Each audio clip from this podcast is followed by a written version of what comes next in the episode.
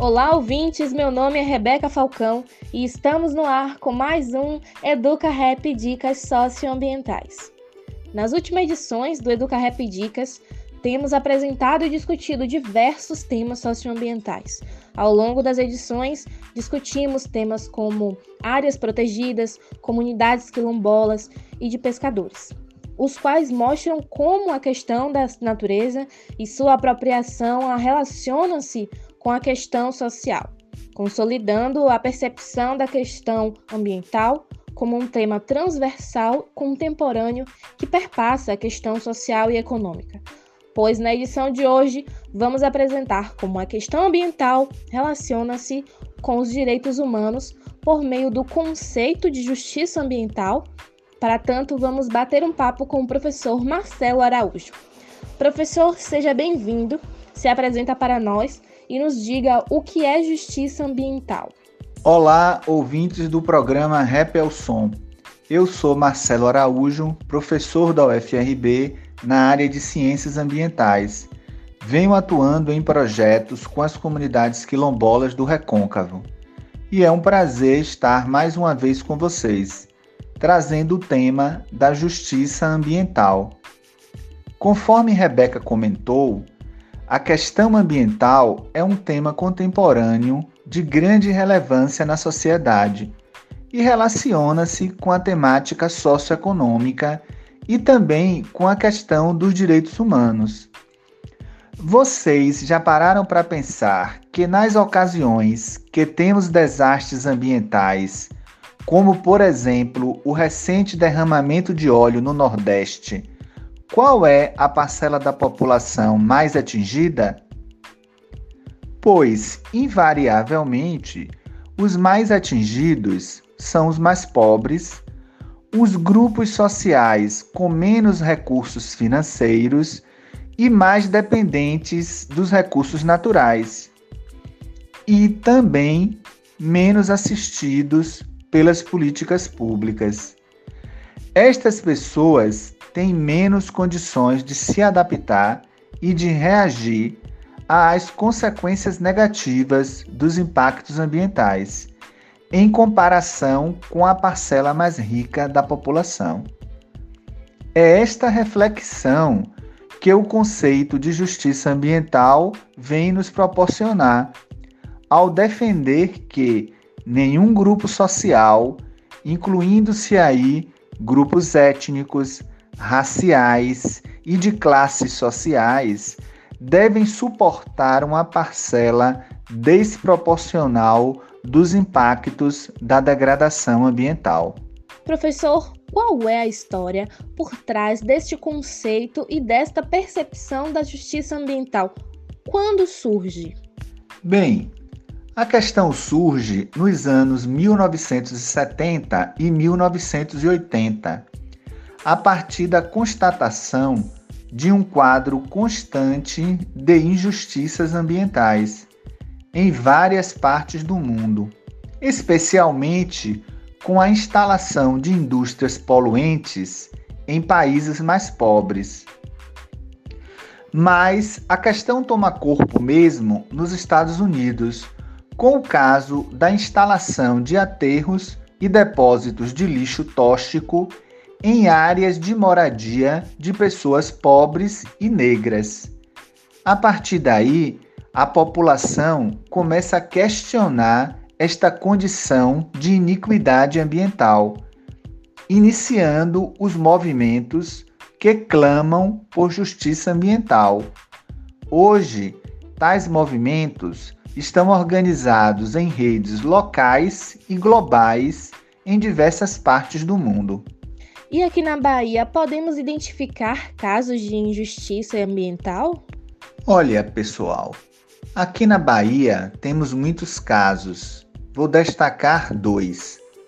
O caso da indústria francesa de extração e beneficiamento de minério, com instalações em Boquira e em Santo Amaro. Em Boquira, na região central do estado, a empresa fazia a extração do minério de chumbo, que depois era trazido para as instalações em Santa Amaro. onde realizava o beneficiamento e a concentração do minério para produção e exportação em barras e lingotes.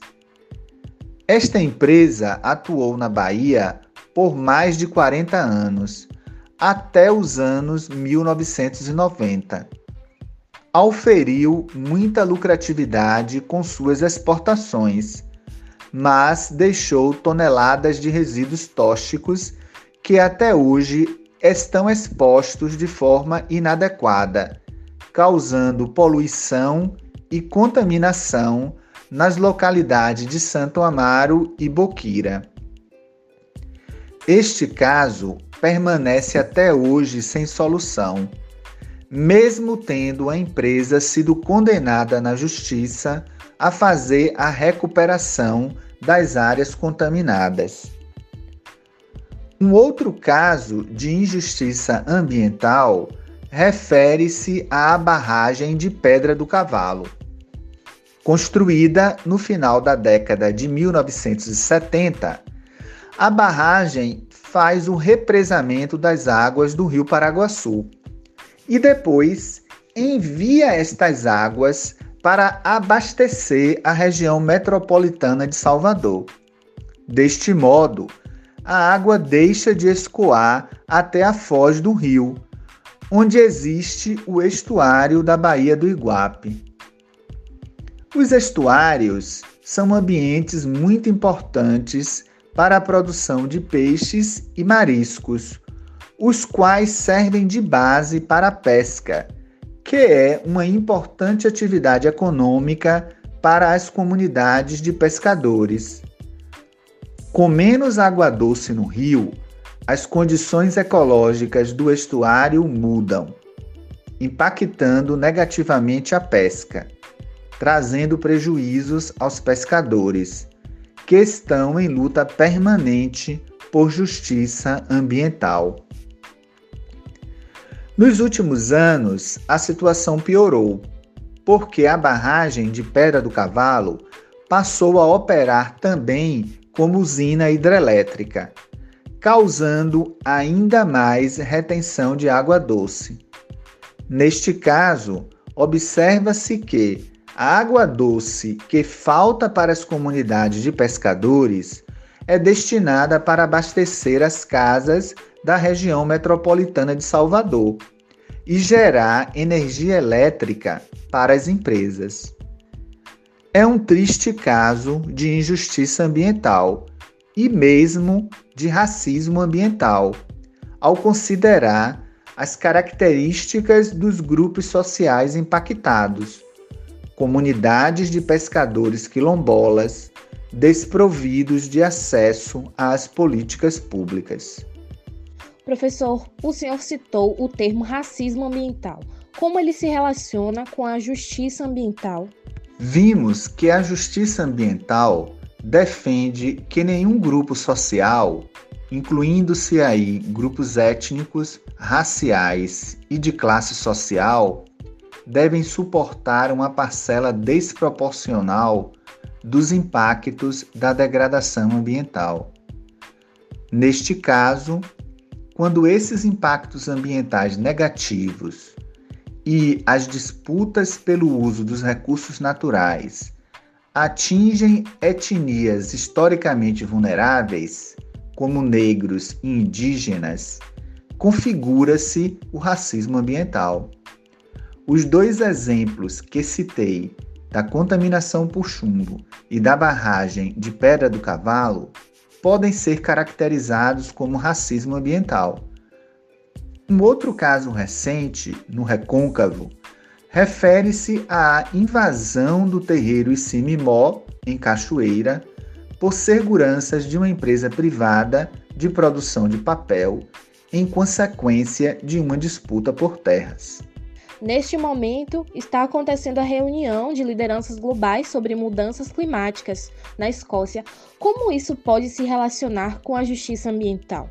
Bem, as mudanças climáticas podem causar situações extremas de seca, chuvas torrenciais, enchentes e tempestades, como consequência das atividades humanas que geram emissões de gases que causam o aquecimento global.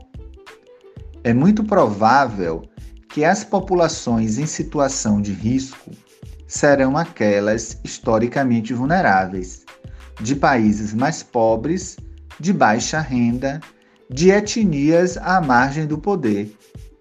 Logo, temos situações de injustiça ambiental, e neste caso, aplica-se a ideia de justiça climática, que deve providenciar suporte para as populações e grupos sociais com menos condições de adaptação aos impactos das mudanças climáticas.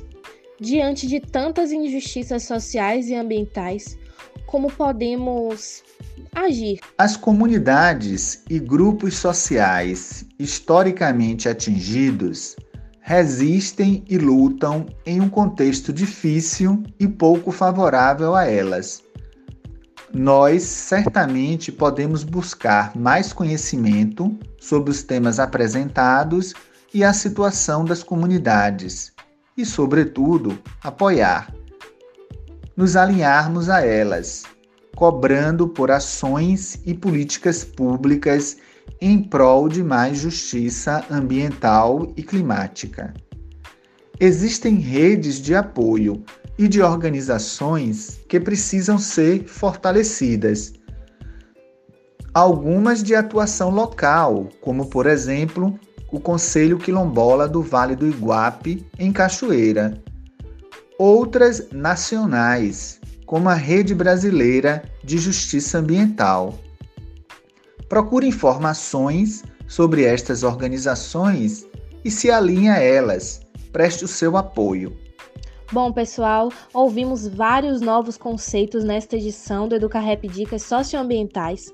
Agradecemos ao professor Marcelo pela contextualização e fiquem atentos às informações adicionais nos cards sobre os temas aqui apresentados que publicaremos no Instagram, EducaRapUFRB. Meu nome é Rebeca Falcão, estudante de jornalismo da UFRB, e não deixem de acompanhar e interagir lá no nosso perfil.